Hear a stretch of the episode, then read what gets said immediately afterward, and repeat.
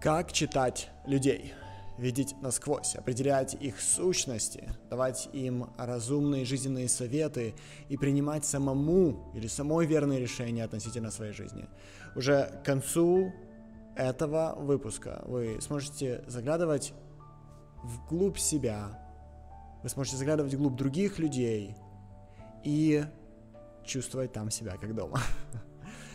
Итак, я вам расскажу о том, как вы можете, понимая биологическую инфраструктуру любого человека, как вы можете сказать, например, какую карьеру выбрать допустим, вашему ребенку, на какие кружки стоит ребенка отправить, или какую следующую работу вам самим стоит выбрать, или что вы можете посоветовать своему другу с точки зрения его следующей карьеры.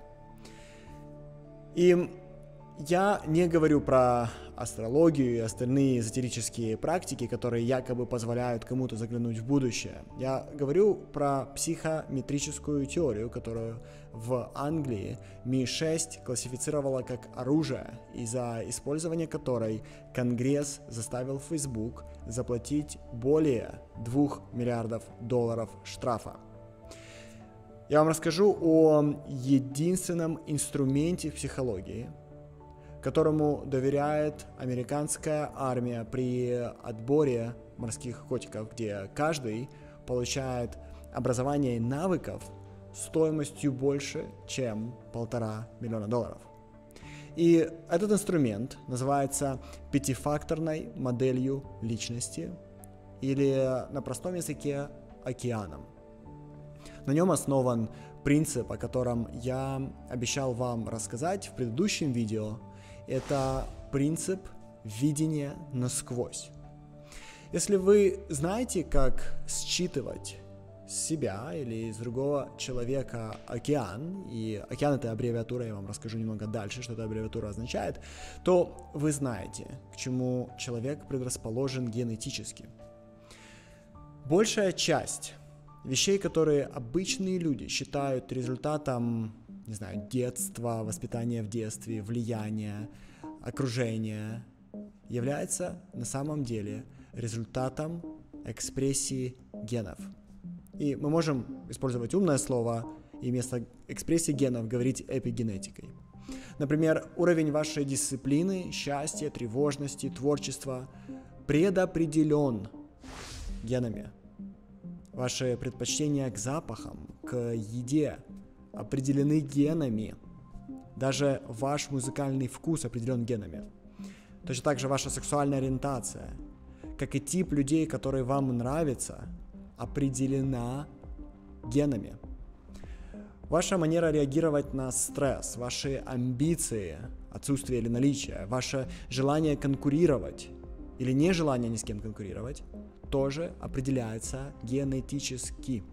Если вы сможете за один короткий разговор понять, к чему предрасположен собеседник или к чему его предрасполагает его ДНК, вы сможете распознать человека и, вероятно, будете знать о нем больше, чем он знает о себе сам.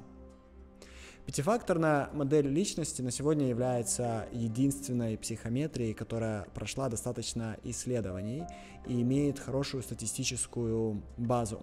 Но мы начнем с того, что рассмотрим пятифакторную модель, и я вам расскажу о том, что такое океан. Итак, океан, как я уже сказал, это аббревиатура.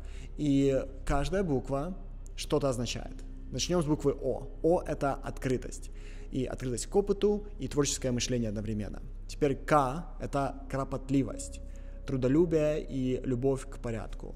Э – мы говорим океан, но пишется океан. Э – это экстраверсия, способность испытывать позитивные эмоции в ответ на стимулы во внешней среде. Это позитивная эмоциональность. Теперь А – это аккомодация – это обычно сострадание и желание помогать людям, другим людям забота. N – это невротичность, и туда входит мнительность и тревога. Теперь давайте поговорим про каждый из этих элементов. Начнем с открытости. Открытость описывает склонность человека мыслить сложным образом, абстрактным образом, концептуально. Обычно люди с высокой открытостью так называемые абстрактные мыслители, люди с низкой открытостью — это конкретные мыслители. Людям с высокой степенью открытости удобны абстрактные идеи. Им нравится говорить и думать о разных теориях, концепциях, им нравится обсуждать, каким может быть будущее. И даже если эти концепции не имеют никаких доказательств, они все равно будут это делать. Они обожают творческие, оригинальные, новаторские идеи и любят думать о будущем, о том, что э, тебя ожидает или меня ожидает в будущем. Теперь они ценят просто идеи, идеи ради идей. И э, обычно увлекаются искусством и другими культурными занятиями. Они открытые люди, да, заинтересованы в опыте, который расширяет их умы, пробуждает думать о вещах по-новому. Теперь люди с низким уровнем открытости — это конкретные прямолинейные мыслители. Они не доверяют идеям и теориям, которые не имеют практического приложения к реальности. Они более традиционные, они предпочитают традиционные методы и концепции новым, непроверенным идеям. Э, обычно такие люди более реалистичные, чем креативные, и часто с трудом могут представить себе то, с чем не имели дела раньше. Да, в то время как люди с высокой открытостью, они фантазеры, мечтатели. И люди с низкой открытостью очень часто не испытывают особого интереса к новым впечатлениям, к духовному поиску. Вместо этого они предпочитают то, что им уже хорошо знакомо. Значит, что описывает людей с высокой открытостью? Да, мы говорим про людей с высокой открытостью такие слова, как креативный, неординарный, использует воображение, оригинальный, артистичный и так далее. Теперь люди с низкой открытостью, мы их называем практичный, консервативный, традиционный, обыкновенный, люди привычки. Он знает, о чем говорит, вот что наука нам говорит об открытости. Кстати, а, открытость это на 70% наследственный фактор. То есть, если у тебя ребенок не фантазер ты не, или не использует свое воображение, ты не можешь вот так вот его заставить использовать свое воображение. Скорее всего, просто у него нету да, того или иного а, кода ДНК. Открытость с точки зрения науки может быть связана с нашей биологией. Ученые предположили, что эта черта личности связана с тем, как мозг объединен в нейронную сеть. И согласно преобладающей теории на сегодня, люди с низким уровнем открытости обладают мышлением, в котором задачи и концепции остаются относительно четкими. То есть, э, условно, у тебя э, мысли не разлетаются по всей голове в то время как э, люди с высоким уровнем открытости обладают более широкой нейронной сетью. То есть, когда они думают о вещах, их мозг скорее блуждает и двигается из левого полушария в правое. То есть нейронная сеть шире, и поэтому они очень часто используют идеи, которые тяжело вместе совместить, но они каким-то образом совмещают. Из-за того, что у них есть эта способность, они могут думать о вещах, которые слабо с собой связаны, и приходить к новаторским идеям. Одно исследование в Стэнфорде показало, что э, то, как думают открытые люди, напоминает обычное блуждание мозга несосредоточенного человека. И как результат мы видим, что открытые люди фантазируют, они в грезах, они представляют себе будущее – это очень впечатлительные люди, они впечатляются чаще всего необычными идеями, и они видят мир особенно красивым. Они ценят искусство, они ценят музыку, они ценят уникальное творчество, в то время как многие люди сочли бы, эм, например, такую вещь странной, эм, открытые люди с удовольствием размышляют о глубоком смысле во всем, что они видят. Заставить высокооткрытого человека думать в коробке приносит ему много страданий. Заставить низкооткрытого человека быть инноватором и приходить к идеям точно так же приносит много страданий, потому что их мозг на это не заточен. Открытые люди лучше улавливают новые тренды и раньше других понимают, куда мир движется. Есть а, два исследователя, которых я очень уважаю. А, они всю свою жизнь посвятили изучению пятифакторной модели. Их зовут Коста и Макрей. И э, они определили, что очень высокая степень открытости коррелирует с проживаниями и переживаниями необычных явлений, включая такие вещи, как галлюцинации, экстрасенсорное восприятие и э, вера в магию или что-то сверхъестественное. Обычно открытые люди любят э, фэнтези, sci-fi и так далее. Теперь это не означает, что у всех, кто обладает высокой открытостью, будет такой опыт. Но мы знаем, что открытые люди чаще всего выбирают творческий путь в жизни. Им нравится создавать, им нравится творить, им нравится исследовать и искать смыслы в науке или в духовности или в творчестве. Теперь давайте поговорим немного о людях, которые находятся посередине, да, которые э, имеют средний уровень открытости. Если у вас средний уровень открытости, вам нравится пробовать что-то новое, но вы также цените традиции и ценности прошлого.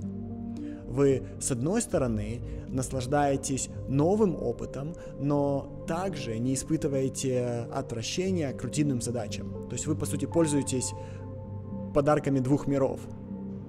Вы можете быть в чем-то очень прогрессивным, а с другой стороны, вы можете в других вещах быть очень традиционным. При этом вам могут быть интересны глубоко творческие люди, и вы их понимаете.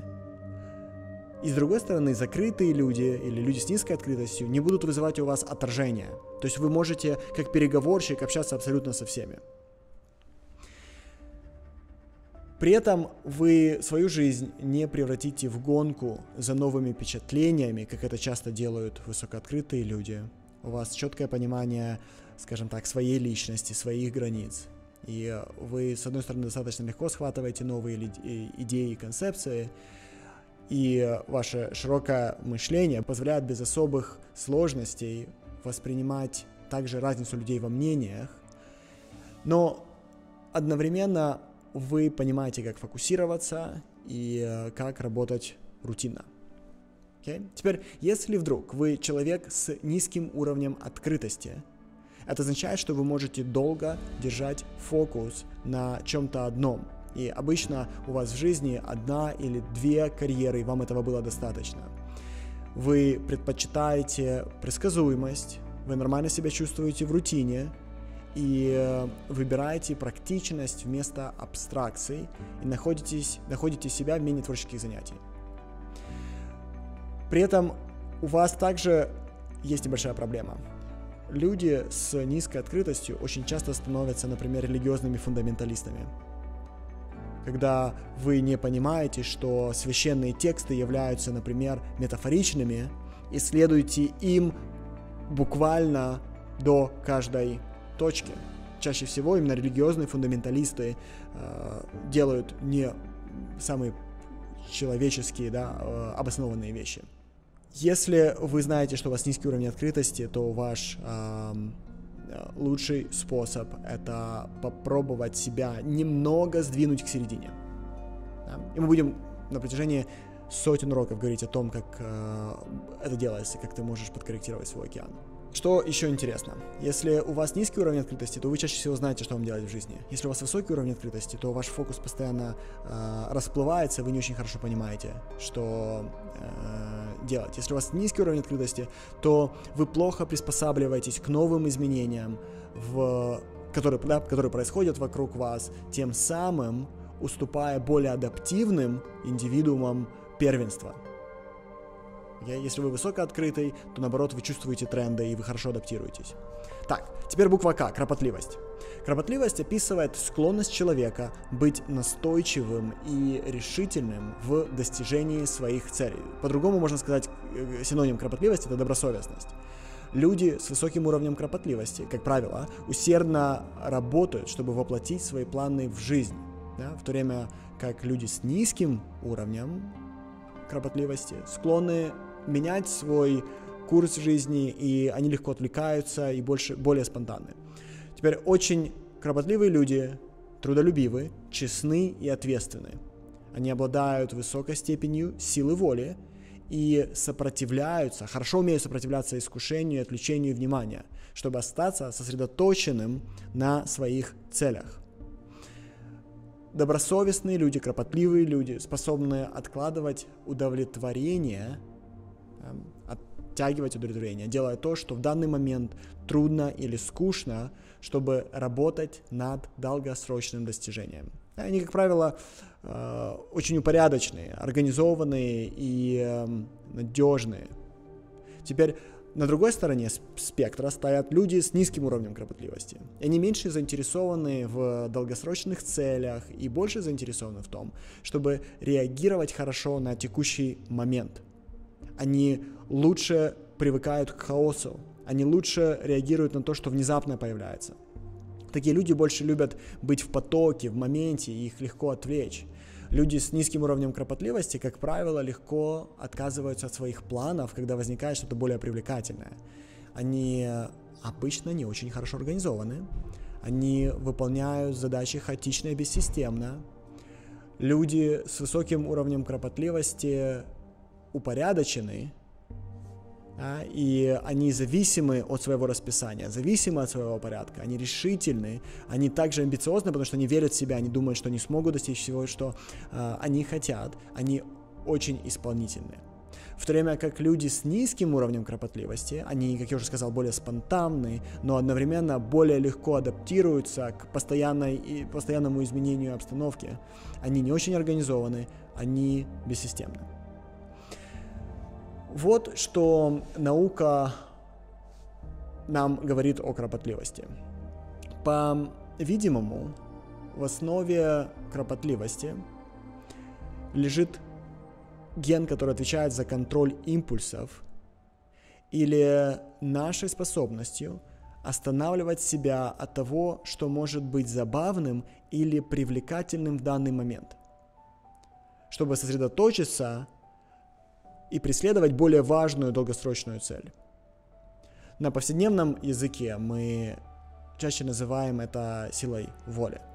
Контроль импульса связан с лобными доля мозга, и то, что мы часто видим, это то, что у высококропотливых людей лобные доли мозга развиты чуть лучше. И лобные доли управляют высокоуровневым планированием, решением проблем, суждениями и другими сложными когнитивными процессами. Э, лобные доли — это та часть мозга, которая делает нас уникальными людьми. Это то, что нас отличает от животного э, мира, защищает нас от животных импульсов, которые посылаются инстинктивно лимбическим мозгом.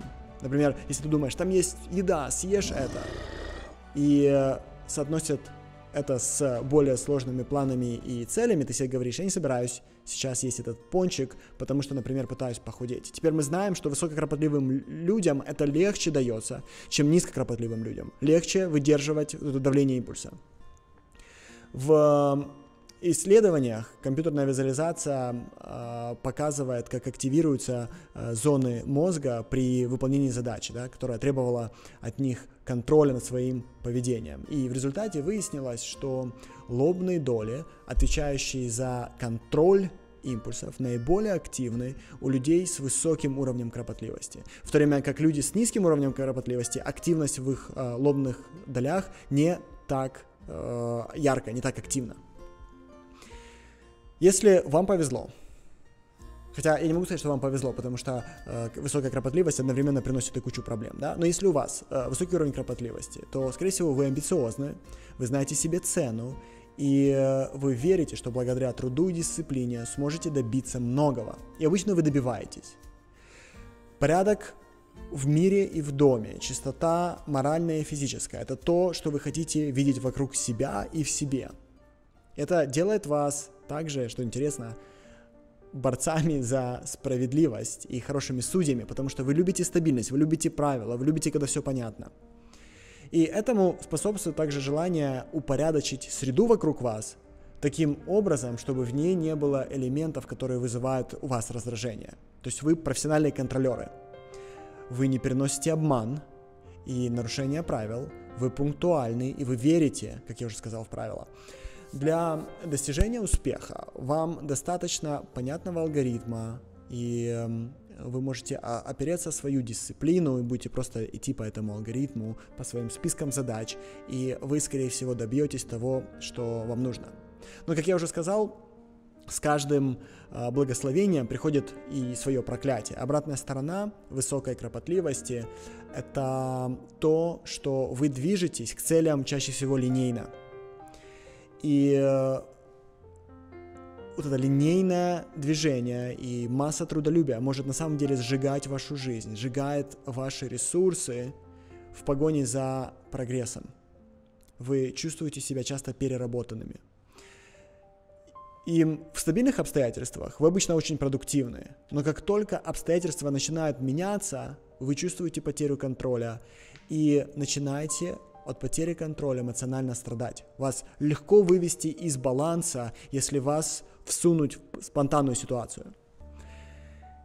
И из-за того, что вы думаете обычно линейно, а некоторые задачи требуют нелинейного решения, а творческого решения, вам может быть тяжело. Если, например, вас что-то выбивает по причине болезни или обстоятельств, то вы начинаете также испытывать стыд и э, вину, когда вы непродуктивны, когда вы в холостую как бы ничего не делаете.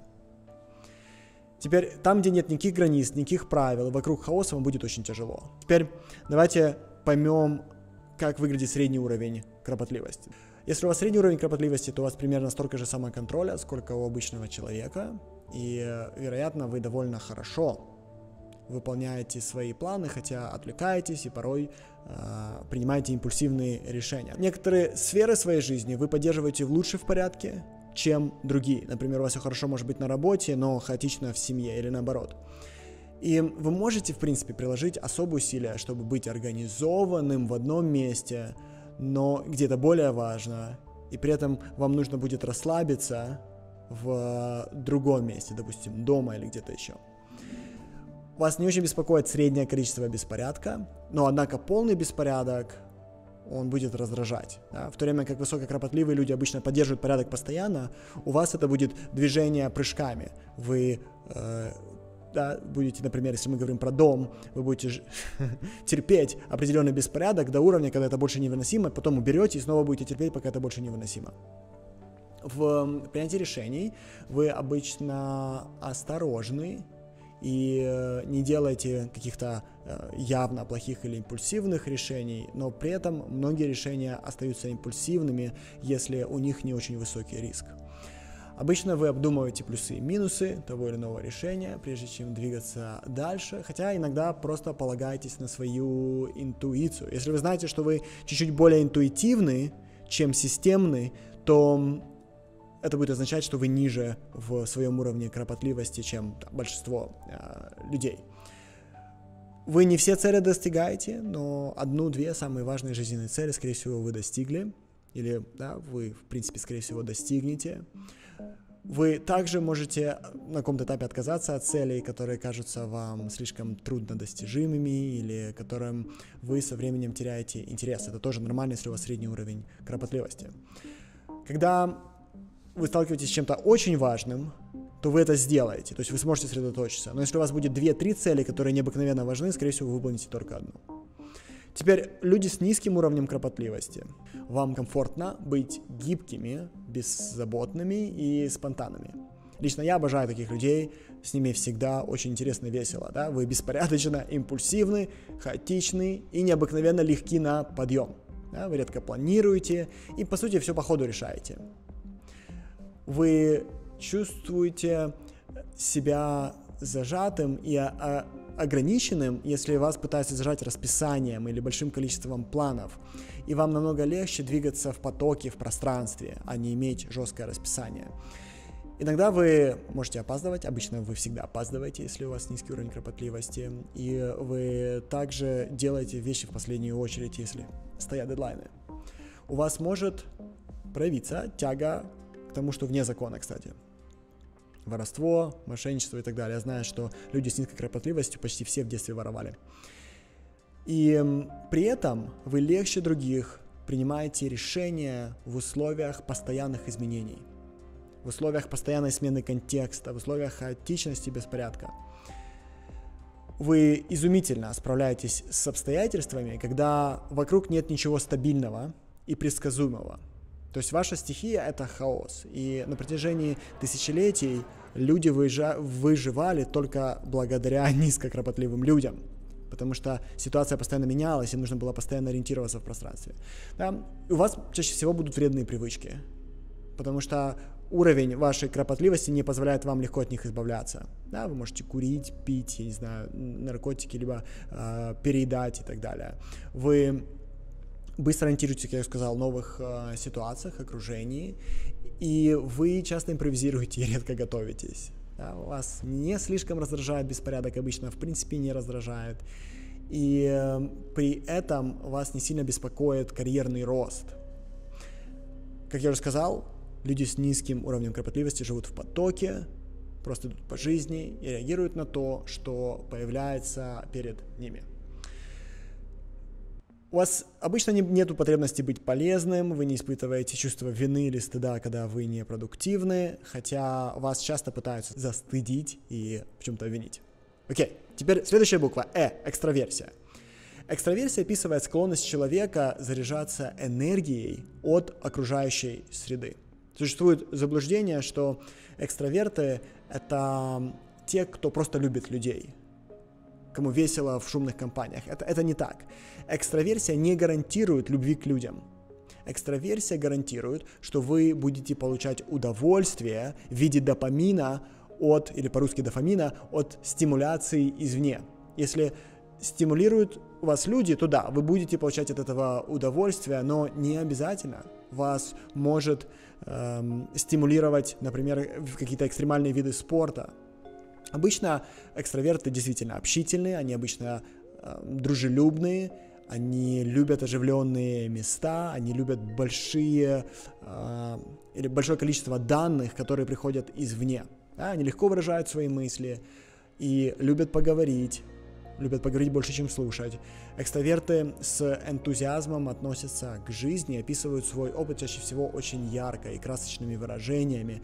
В экстравертах всегда много положительных эмоций, потому что экстраверсия, по сути, это позитивная эмоциональность. Теперь на другой стороне спектра находятся люди с низким уровнем экстраверсии. Мы их еще называем интровертами. Интроверты спокойные и сдержанные. Они легко перевозбуждаются и поэтому избегают шумной и оживленной обстановки, так как они считают ее подавляющей. Им часто бывает трудно выразить себя, и они могут предпочесть, чтобы говорили просто другие люди. Они, как правило, чуть более заторможены, и их нелегко ввести да, в такое состояние, когда они суперэнергичные. Люди с высоким уровнем экстраверсии, и мы, таки, мы их обычно описываем восторженные, энергичные, легко возбудимые, дружелюбные, общительные, в то время как интровертов, людей с низким уровнем экстраверсии, да, это интроверты, мы описываем как сдержанные, спокойные, э, немного отчужденные, интроспективные, тихие и так далее. Вот что нам наука говорит об э, экстраверсии. Фундаментально основой экстраверсии является склонность, как я уже сказал, испытывать положительные эмоции и мысли. Высоко экстравертные люди испытывают больше положительных эмоций с большей интенсивностью и чаще, чем люди, которые находятся да, на других, в других категориях спектра. В одном исследовании Опять же, была сделана визуализация мозга, и подсматривали людей с различным уровнем экстраверсии, и им всем были показаны приятные изображения, да, такие как щенки, или кто-то ест мороженое, или дети.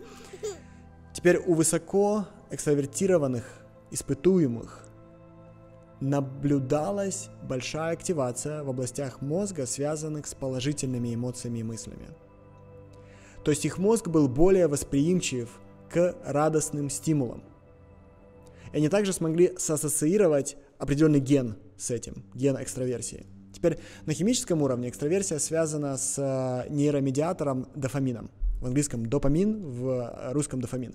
Дофамин иногда называют химическим веществом вознаграждения, потому что он связан с поведением, которое заставляет нас искать награды, такие как внимание, статус, власть, ресурсы, удовольствие, секс и так далее. Люди с высокой степенью экстраверсии обладают повышенной реакцией на дофамин, что делает их более мотивированными к получению вознаграждений и более удовлетворенными при их достижении. То есть это вообще удивительно. Смотрите, у интроверта и экстраверта может выделиться одинаковое количество дофамина, но экстраверта это вставит лучше и больше. То есть люди, которые являются интровертами, получают просто меньше острых ощущений от положительных впечатлений. И, следовательно, они менее заинтересованы в том, чтобы тратить больше энергии на преследование этих да, опытов, которые якобы приносят тебе э, дофамин. Теперь, если вы человек с высоким уровнем экстраверсии, то, безусловно, вы получаете энергию, что это значит, вы получаете энергию? Вы чувствуете себя лучше из-за того, что выделяется дофамин, находясь среди постоянно стимулирующего окружения. Да, вы всегда будете в гуще событий. Вам комфортно в сообществах, где много шума, общения, активностей. И при этом вы будете немного сходить с ума, если надолго остаетесь в одиночестве и вам комфортно находиться в центре внимания. Да? То есть ваша стихия — это соревнования, риск, экстремальные виды спорта, много людей, большие города.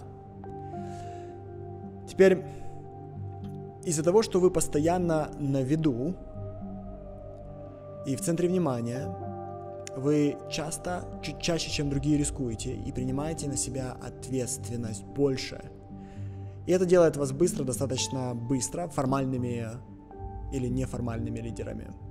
Как правило, вы обычно душа компании или просто самый общительный, самый шумный человек в комнате.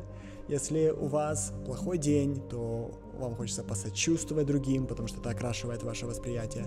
Если у вас хороший день, вы хотите праздновать вместе с другими людьми. Опять же, это сильно то, как вы себя чувствуете, окрашивает то, как вы видите обстоятельства вы вдохновляетесь и мотивируетесь похвалой и позитивными обстоятельствами, тогда как негативные обстоятельства. Теперь обстоятельства сами по себе нейтральны, да, но наше восприятие делает их позитивными или негативными. Я хочу, чтобы вы поняли это. Теперь негативные обстоятельства будут заставлять вас останавливаться и ничего не делать. Теперь, если вы человек с умеренной экстраверсией, то есть э, вы находитесь где-то посередине, если вы амбиверт, то вы испытываете положительные эмоции на среднем уровне, да, то есть вы чувствуете радость, и волнение, энтузиазм, примерно так же, как и большинство людей. И поскольку вы умеренно экстравертны, у вас типичная реакция на положительные стимулы, как и у всех. То есть это не делает, э, не заставляет вас прыгать больше и чаще, чем другие, а приблизительно так же, как другие. Вы приходите в восторг, когда видите возможность сделать что-то особенно веселое или полезное, но не проводите свою жизнь в погоне за острыми ощущениями, как это, например, мог бы сделать типичный яркий экстраверт. А, вам нравится, безусловно, заводить новых друзей, но вы не всегда готовы общаться с большим количеством людей. Кстати, есть заблуждение, что Э, у экстравертов очень много друзей. Это неправда. Это правда, что экстраверты склонны заводить новые знакомства, но это не значит, что они хорошо поддерживают эти знакомства. Поэтому не факт, что если вы экстраверт, то у вас много друзей. Точно так же и амбиверсия не говорит о том, что у тебя будет много друзей. За это будет отвечать другая буква. Если э, вы не считаете себя социально неловким человеком, но вам может быть трудно вести светскую беседу или сталкиваться с большими группами незнакомых людей, при этом вы хорошо себя чувствуете в камерной обстановке, скорее всего вы являетесь амбивертом. И вам может быть, с одной стороны, не очень удобно быть в центре внимания, но совсем без, без внимания вам тоже может быть плохо. Вы просто цените баланс. Вы хотите достаточно времени наедине, достаточно времени в гуще событий. Теперь, если у вас низкий показатель экстраверсии, то есть вы интроверт. Вы получаете энергию больше, когда вы... Не то, что вы получаете энергию, но вы чувствуете себя лучше, когда вы находитесь э, в одиночестве. Потому что у вас меньше позитивной эмоциональности, вам меньше нужна позитивная эмоциональность, и у вас очень богатый внутренний мир. Да? Вы будете говорить медленно, обдуманно, коротко и прямо – Вы не будете переживать, что можете зацепить каким-то образом чувства других людей. И э, вы также особо не будете волноваться, если э, кто-то вас подумал чаще всего плохо, да? В жизни вы двигаетесь достаточно умеренным ритмом, и не нуждаетесь во внешней стимуляции, вы не испытываете желания менять партнеров, вы не часто хотите стимулировать себя алкоголем или чем-то еще. Вам нормально проводить время в тени, не привлекать внимания и не брать на себя ответственность. Ваша среда — это камерность и интимность. И обычно мы говорим про одного-двух людей в вашей жизни, с которыми вы проводите почти всю жизнь. Вы сфокусированы на себе, направлены вовнутрь. И часто это приводит к тому, что вы являетесь хорошими экспертами в работе, которая эффективно выполняется именно в одиночестве. В то время как экстраверты поразительно плохи в работе, которая выполняется в одиночестве. Им нужно общаться, им нужно обсуждать и так далее. Окей. Okay. Теперь я пообещал, что расскажу о том, какая буква делает вас хорошими друзьями. Это буква А, аккомодация. Смотрите, аккомодация описывает склонность индивидуума ставить потребности других выше своих собственных потребностей. Да? Люди с высоким уровнем аккомодации в основном озабочены тем, чтобы ладить с другими людьми. Теперь люди с низким уровнем аккомодации в основном сфокусированы на своих собственных интересах. Они более нарциссичны, они больше любят себя, и они не очень много готовы делать ради других людей. Люди с высоким уровнем аккомодации отзывчивы и любезны. Обычно они хотят ладить с другими людьми. Они хотят больше помочь, чем достигать своих собственных личных целей. И они очень часто поэтому готовы идти на компромисс, чтобы помочь другим людям, на компромисс со своими э, нуждами. Они могут быть на, действительно альтруистичны и могут очень много времени тратить на других людей. Это также их немного проклятие, что они часто ставят себя на второе место. Теперь люди с низким уровнем аккомодации склонны, наоборот, к соперничеству и корыстолюбивы. Они не очень заботятся о том, чтобы ладить с группой людей, либо с кем-то конкретным. Они готовы расстраивать других, конфронтировать с другими. Они преследуют свои цели, они не заинтересованы в компромиссе, не получают удовлетворения от бескорыстной помощи другим. Если они дают, то им нужно взять обязательно. Иногда они просто берут. Они предпочитают чувствовать, что стали первыми, что стоят высоко в иерархии. Теперь давайте немного поговорим, как мы описываем, да, людей с высокой аккомодацией, с низкой.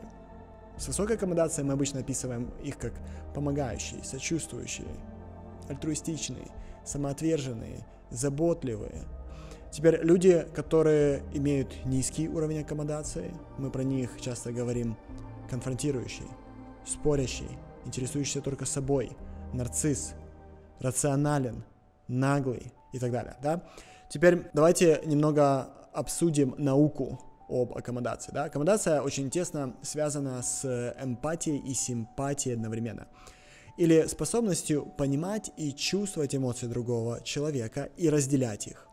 Люди с э, высоким уровнем А, аккомодации, очень чутки и, естественно, отождествляют себя с эмоциональными переживаниями других людей. Эмпатию можно определить как отражение эмоций другого человека в собственном сознании. Симпатию можно определить как сочувствие и присоединение к тому, что чувствует другой человек. Когда про тебя говорят, что ты эмпатичен и часто симпатизируешь, скорее всего, у тебя высокая аккомодация. Если ты не симпатизируешь, а просто понимаешь, что чувствуют другие, это означает, скорее всего, что у тебя низкая аккомодация. Люди с высокой аккомодацией более эмпатичны, безусловно, чем люди с низкой аккомодацией при этом, да? Что мы еще знаем, да? Когда человек высокой аккомодацией наблюдает, как кто-то смеется, он чувствует себя лучше. Когда ты чувствуешь, что кто-то грустит, ты чувствуешь себя хуже, ты хочешь, чтобы все чувствовали себя хорошо, ты хочешь да, мир во всем мире и э, гармонию. Ты хочешь, чтобы все испытывали положительные чувства, и ты пытаешься, если человек грустит, ты пытаешься ему помочь вернуться обратно в гармонию. То время как люди с низким уровнем аккомодации не чувствуют внутреннего отклика от того, что приносит счастье другим людям и, следовательно, менее готовы вкладывать свою энергию в то, чтобы быть для кого-то полезным или альтруистичным, или кому-то пытаться поднять настроение, их это фундаментально, принципиально не интересует. Аккомодация связана с двумя аспектами того, что часто называют эмоциональным интеллектом. В частности, чтобы быть очень приятным, человек должен э, уметь объяснять эмоции, да, э, концептуализировать эмоции других, то есть понимать, что могут чувствовать другие люди и каковы могут быть их проблемы и приоритеты. И второе, они не просто должны понимать, что чувствует другой человек, но они должны также при принятии собственных решений понимать приоритеты и чувства другого человека. Это дает высокая аккомодация. Когда мы способны ставить потребности других выше своих собственных, скорее всего, мы высокоаккомодативны когда мы хорошо чувствуем, понимаем эмоции других людей, когда мы стараемся предугадать их потребности и сделать так, чтобы в нашем присутствии было хорошо, скорее всего, мы высокоаккомодативны. И это делает тебя очень хорошим другом. К тебе тянутся люди, потому что ты дружелюбен, ты сострадателен, ты отличный командный игрок, и ты умеешь побуждать других людей сотрудничать с тобой. Если у тебя высокая аккомодация, в твоем присутствии люди чувствуют себя непринужденно, что заставляет их открываться вам еще больше. И да, зачастую рассказывать историю своей жизни. Часто говорят, что психотерапевты, психологи, э, коучи имеют достаточно высокую аккомодацию. Вы лучше будете понимать личные ситуации, вы лучше будете понимать каждого человека в вашем окружении, потому что вы хорошо понимаете, как они себя чувствуют. Да? И вы будете, допустим, когда вы с кем-то ведете беседу, вы будете настолько тактичны, что не будете касаться тем, которые приносят э, им эмоциональную боль. В то время как человек с низкой аккомодацией особо по этому поводу не будет переживать. Да? Теперь обратная сторона этих способностей это то, что вы э, плохо чувствуете свои и чужие границы. У вас может быть потребность жить жизнью других людей, потому что вы настолько сильно окружаете их вниманием, вы буквально живете за них вы также будете жертвовать собой, опять же, не понимая своих границ и где нужно о себе заботиться. Теперь, если у вас средний уровень аккомодации, да, то вы можете быть скромны и добры с теми, кто-то вас заслуживает, и одновременно вы будете распознавать тех, кто вас обманывает. И обычно вы будете пытаться, с одной стороны, избежать конфликта и резких суждений, но когда возникает неоднозначная ситуация, вы сможете заставить себя высказаться, если нужно конфронтировать. С одной стороны, вы будете хорошо работать в команде, но также сможете преуспеть, когда вы работаете без людей, если у вас средний уровень аккомодации. Вы будете щедрым человеком и будете делать все, что в ваших силах, чтобы помогать другим, но при этом вы не будете посвящать этому свою жизнь. Например, вы можете в свободное время заняться волонтерством или помогать друзьям э, и помогать э, людям в своей семье, но вы не будете тратить свою жизнь, чтобы помогать тысячам незнакомых людей. При этом, э, поймите меня правильно, вы будете, скорее всего, верить, что помогать людям это хорошо, вы просто не будете чувствовать, что это ваша обязанность в мире. Okay?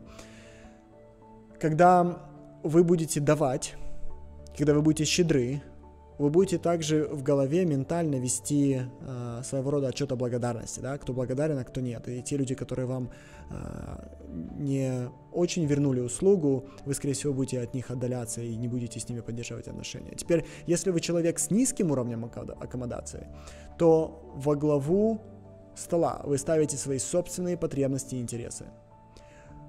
Вы редко сопереживаете другим, и, как правило, не испытываете особого беспокойства по поводу их потребностей, по поводу их чувств, как я уже сказал, по поводу их больных тем и так далее. Поскольку вы себя не очень отождествляете с тем, как они чувствуют, для вас не имеет первостепенного значения забота о том, чтобы другие люди находились в гармонии, чувствовали себя прекрасно. Хотя вы, вероятно, не активно Э, работайте против других, да, то есть не подумайте, что если у вас низкая аккомодация, то вы будете вредить другим людям, это неправда. Вы не будете активно вредить другим людям, вы просто будете думать больше о э, себе, и это не будет для вас целью кого-то делать счастливым специально, если это не может помочь вам. При этом, когда дело касается вас, вы будете преследовать свои цели, свои собственные интересы, вы будете думать о достижении иерархии, движении по карьере, получении ресурсов, которые вам э, нужны. Когда вы ведете переговоры, то вы можете быть немного жестче, чем обычные люди, и вы точно возьмете в этих, из этих переговоров то, что точно ваше, не очень сильно думая о том, что получает другой человек э, за столом переговоров. Вы чаще всего конфронтируете, поступаете по-своему и э, вы коллаборируете с другими людьми только это, если вам это приносит прямую конкретную пользу. Вы также верите, что другие люди должны о вас заботиться, должны выполнять ваши требования и должны обеспечивать то, что вы хотите. Теперь это не значит, что вы напрочь лишены сострадания. Скорее, это э, способность сострадать сочувствовать, она приберегается только для самых-самых близких людей. То, что мы называем эволюционно оправданно. То есть вы, безусловно, будете заботиться о своих детях, вы, безусловно, будете заботиться о своей семье, вы, безусловно, будете заботиться о том, кто постоянно вам помогает. Но это будет очень-очень узкий круг, если у вас э, низкий уровень аккомодации. Теперь последняя буква это N. N это невротизм. И невротизм описывает вашу реакцию на стрессовую ситуацию. Это будет означать, если у вас высокий уровень невротичности или невротизма, что вы больше, чем другие люди, подвержены реагировать на смену обстоятельств, на нестабильность тревожностью, страхом, негативной эмоциональностью и негативными мыслями в психологии мы называем это нам, негативные автоматические мысли. И невротичность или невротизм — это как раз обратная экстраверсия. Если экстраверсия — это позитивная эмоциональность, то невротизм — это негативная эмоциональность. Как правило, высоконевротичные люди уязвимы, высокоуязвимы к стрессорам и менее способны преодолевать проблемные ситуации — они часто сомневаются в своих способностях и чувствуют себя неловко даже перед самими собой. С другой стороны, люди с низким уровнем невротизма устойчивы к стрессу и спокойно реагируют на любую нестабильность. Они испытывают мало негативных эмоций и хорошо справляются с трудностями в жизни. Если даже с ними что-то случилось, они быстро возвращаются в обычную да, среднюю жизнь, обычную стабильность. Такие люди редко грустят, они редко злятся и редко впадают в депрессию. И, как правило, по жизни ощущают себя очень уверенными в себе и в своих силах. Теперь, как мы описываем, да, людей с высоким уровнем невротизма в жизни? Мы, мы про них говорим, а, что они неустойчивые, что они беспокойные, что они легко э, ранимы, что они угрюмы, что они постоянно во всем сомневаются, что они немного трусливы, что они слишком тревожны. Теперь люди с низким уровнем невротизма мы их описываем как устойчивый, гибкий, нейропластичный, оптимист, беззаботный, уверенный в будущем, уверенный в себе, стабильный. Теперь, э, что вы должны понимать о невротизме? Это то, что невротизм по большей части является наследственной чертой. Ты не становишься невротиком. Ничего в детстве с тобой не произошло, что сделало тебя высокотревожным. Нет. Это наследственная черта. И на протяжении тысячелетий это было выгодно быть невротиком, потому что в любой момент тебя мог съесть тигр, и тебе нужно было предсказывать плохие ситуации, чтобы выживать. Но сегодня это будет означать, что ты чаще всего будешь испытывать печаль и грусть, и страх, и что, скорее всего, депрессия с тобой случится один или несколько раз в жизни, и э, ты каждый день будешь действовать с определенным уровнем тревожности, ты часто будешь сомневаться. Когда людям с высоким уровнем невротичности под э, магниторезонансной томографией показывают какие-то печальные вещи, у них мозг активизируется больше, чем у людей с низким уровнем невротичности, и потом им требуется больше времени, чтобы прийти в себя после того, как они увидели какое-то да, что-то очень-очень тревожное. Но мы при этом должны понимать, в чем разница. Разница не в обстоятельствах, которые с нами происходят, а разница в восприятии. Невротичные люди описывают жизненные обстоятельства, жизненную ситуацию – намного печальней, чем люди с низким уровнем невротизма. Okay? То есть, другими словами, если мы сравним э, уровень невротизма с пожарной сигнализацией, то датчик у невротичных людей на дым срабатывает намного быстрее и интенсивнее, чем у людей с низким уровнем невротичности. Теперь, хотя невротизм описывает черту личности, а не состояние психического здоровья у людей с высоким уровнем невротизма тем не менее, чаще диагностируются такие расстройства, как тревожность или депрессия, да? в то время как людям с низким уровнем невротизма э, проще избежать развития психических расстройств. Вы будете стремиться отчаянно к стабильности. Это то, что вам нужно. И вы готовы зачастую терпеть меньшее зло, к которому вы уже привыкли, потому что это стабильно, лишь бы не очутиться в нестабильности и в большем воображаемом зле да, в неизвестности. Вы принимаете решения из негативного состояния очень часто, и это толкает вас по социальной лестнице а, сильно вниз, потому что вы не в состоянии а, справляться со стрессом, вы хотите стабильности, и вы редко рискуете. У вас нет сильных союзников, если у вас высокий уровень невротичности и тревоги, потому что сильные люди э, чаще всего имеют не такой высокий уровень невротизма, и они вас будут э, немного э, избегать, да, и вы чаще всего дружите с такими же людьми, как, как, как вы. Вы себя будете постоянно критиковать, и вы часто будете себя чувствовать плохо. Да? И смотрите, есть определенная правда. В вашей жизни, скорее всего, были тяжелые обстоятельства, и, скорее всего, вам действительно в жизни досталось больше, чем другим потому что если это наследственный фактор, то это означает, что ваши родители более невротичные, и э, они тоже точно так же не, не, не часто принимали правильные решения, это могло бы на вас повлиять, да? Ну вот что вы должны знать. Вы должны знать, что вы можете менять восприятие, и вы можете снизить свой уровень невротичности достаточно серьезно и начать функционировать намного круче в жизни. Если у вас э, средний уровень невротизма, то, с одной стороны, есть вещи, которые вызывают у вас фрустрацию, смятение, раздражение, и при этом вы можете достаточно быстро прийти в себя. Это будет происходить не так часто. То есть жизнь будет 50 на 50, где-то 50 тревожных дней и 50% э, абсолютно спокойных э, дней. Да? С одной стороны, вы не склонны быть излишне оптимистичными, но с другой стороны, вы и не склонны быть излишне пессимистичными. То есть вы способны, э, по большому счету, мыслить ясно и реалистично, и когда вы приходите в себя, вы можете рассматривать э, обстоятельства с разных точек зрения и принимать качественное решение. Да? То есть вы взвешиваете риски, и э, вы видите заранее, где какие проблемы могут возникнуть, как их избежать, и двигаетесь по жизни более-менее равномерно. Если у вас низкий уровень невротизма, то вы будете серьезно недооценивать риски. Это интересно, да? Люди с низким уровнем э, невротичности очень часто делают очень-очень глупые ошибки.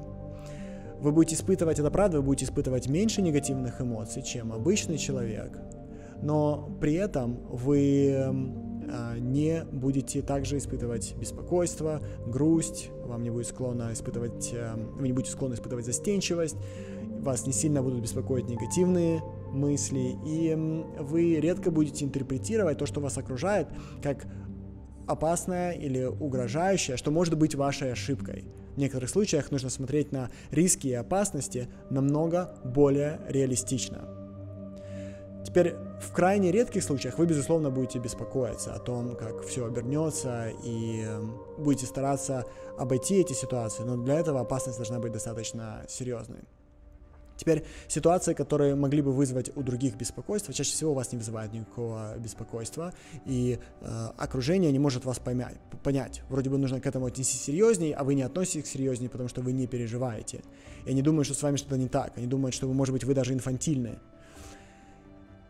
При этом, когда идет стрессовая ситуация, вы будете хорошо справляться со стрессовой ситуацией, вы будете разруливать эти ситуации, принимать качественные решения. Да? Хоть вы не застрахованы, как и все люди, не застрахованы от проблем с психическим здоровьем, у вас гораздо меньше шансов, чем у обычного человека, в принципе, впасть в тревогу или депрессию. Теперь вы знаете, как выглядит пятифакторная модель. Да? И я уверен, что многие описания были вам близки, и вы смогли в них найти себя. Теперь давайте подойдем к самому важному вопросу. Как использовать свое знание об океане, чтобы понять, что делать дальше, что делать дальше в жизни, или что делать дальше э, в жизни вашему ребенку, что делать дальше в жизни вашему другу, что самим делать в жизни. Когда я только начинал свою коучинговую практику, моя работа была похожа на движение вслепую. Нужно было проводить с каждым клиентом много экспериментов, чтобы понять, что именно для него сработает. Да, это было долго, и если уже если сразу же в первый месяц, когда ты берешь своего клиента в коучинг, если уже в первый месяц ты не сделал эксперимент, который сработал, многие люди, не дождавшись результата, просто уходили. И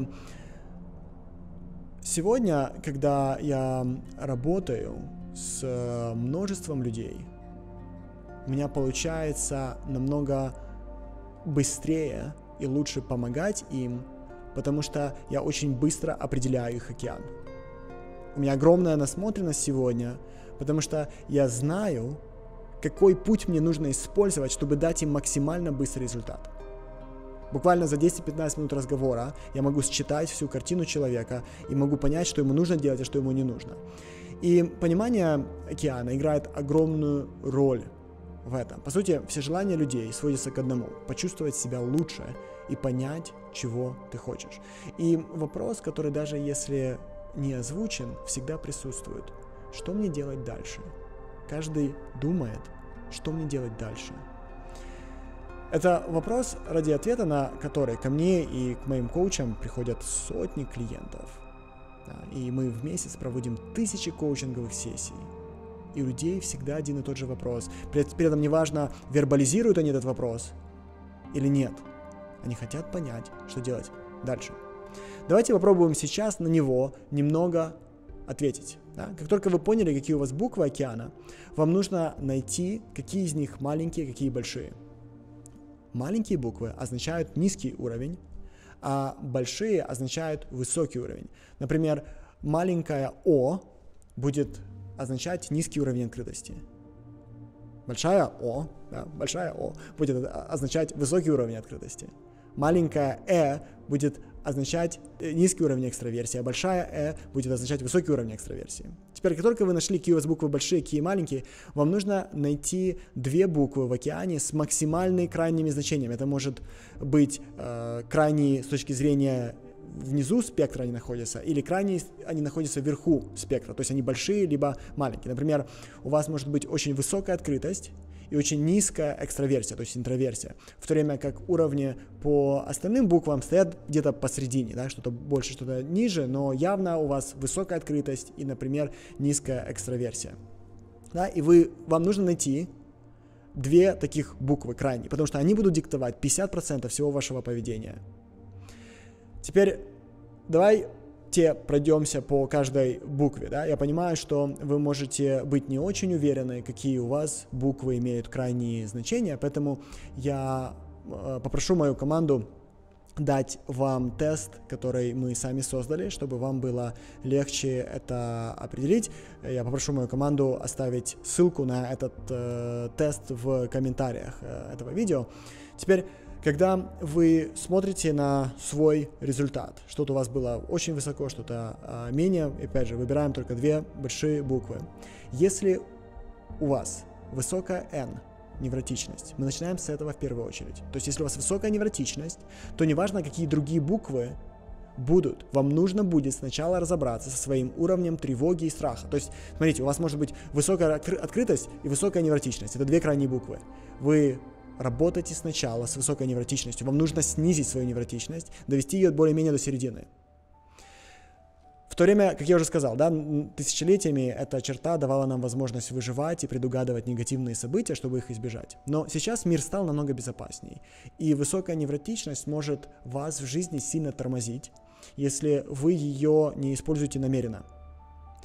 И из-за нее вы не можете добиться успеха и большого жизненного прорыва. Поэтому вам в первую очередь нужно, скажем так, вытащить эту букву из высокого уровня в средний уровень. Да? Теперь э, высокая невротичность означает необходимость в стабильном окружении.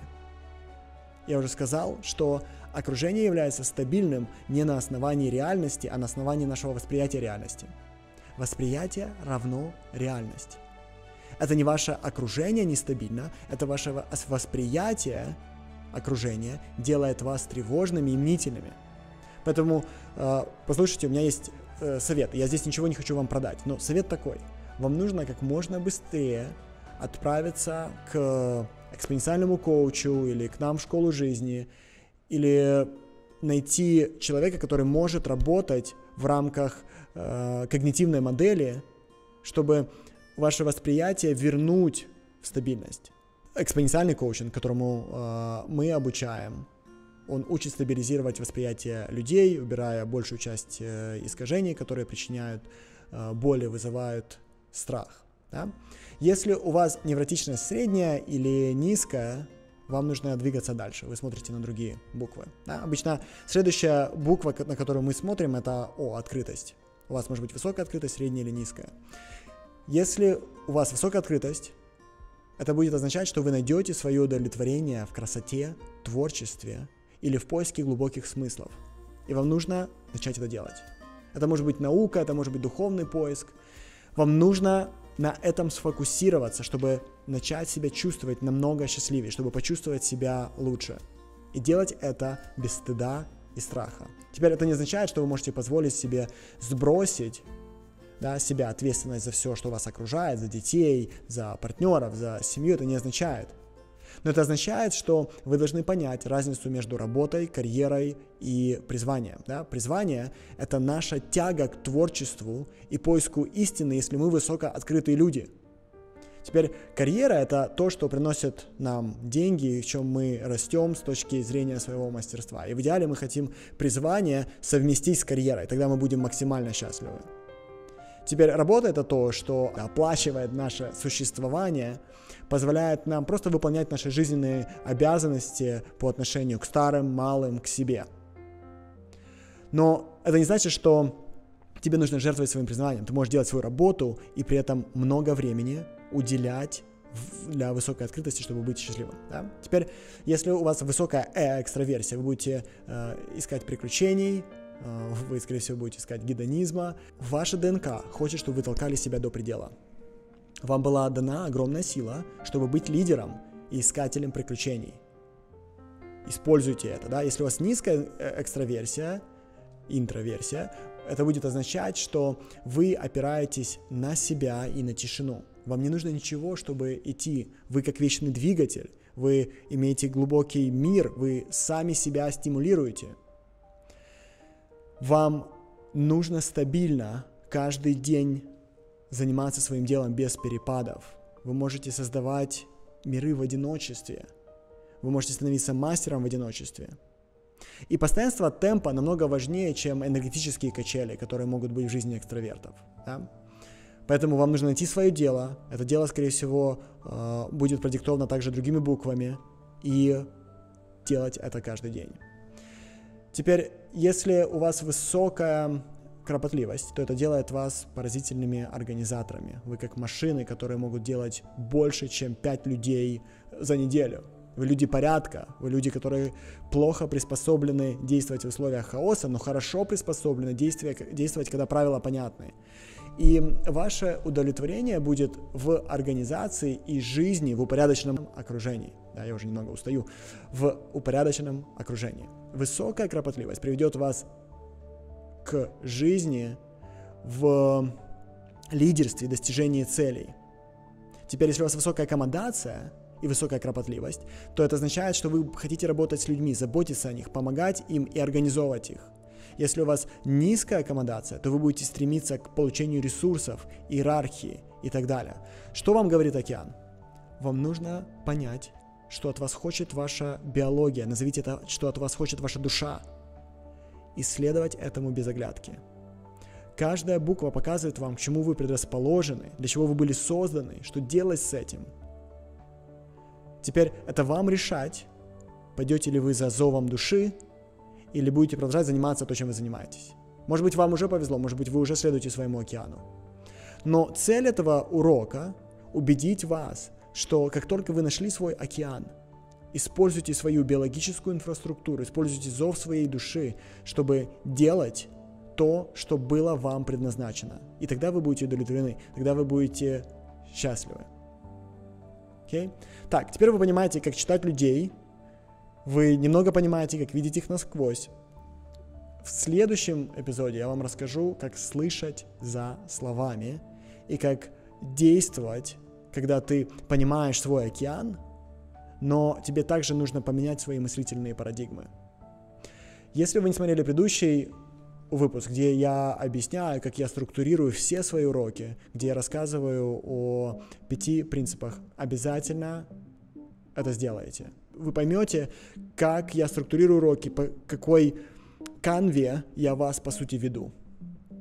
Также э, Обязательно задавайте вопросы в комментариях. Я знаю, что э, моя коучинговая команда смотрит эти видео и смотрит на ваши комментарии. Если у вас есть вопросы, они хорошо понимают, о чем я говорю, они с удовольствием ответят на ваши комментарии и ваши вопросы. Они ответят профессионально, поэтому используйте эту возможность. Окей, я вас обнимаю. До скорых встреч. Пока.